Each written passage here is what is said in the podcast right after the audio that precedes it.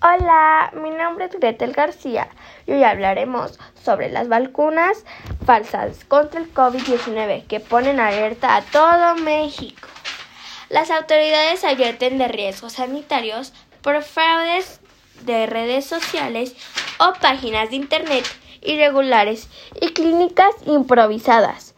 El mercado negro de vacunas contra el coronavirus ha emergido como un negocio lucrativo en México o de contrabanda con las redes sociales y clínicas homeopáticas en un rango de precios que va desde los 10, 10 dólares, unos 8 euros, hasta superar los 500 por dosis.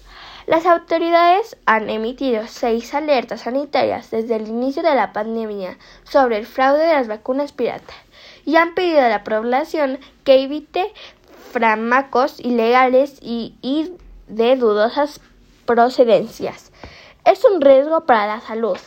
Ha alertado este jueves la Comisión Federal para proteger contra los riesgos sanitarios. Y esto es todo. Mi nombre es Delta García y nos vemos en otro podcast.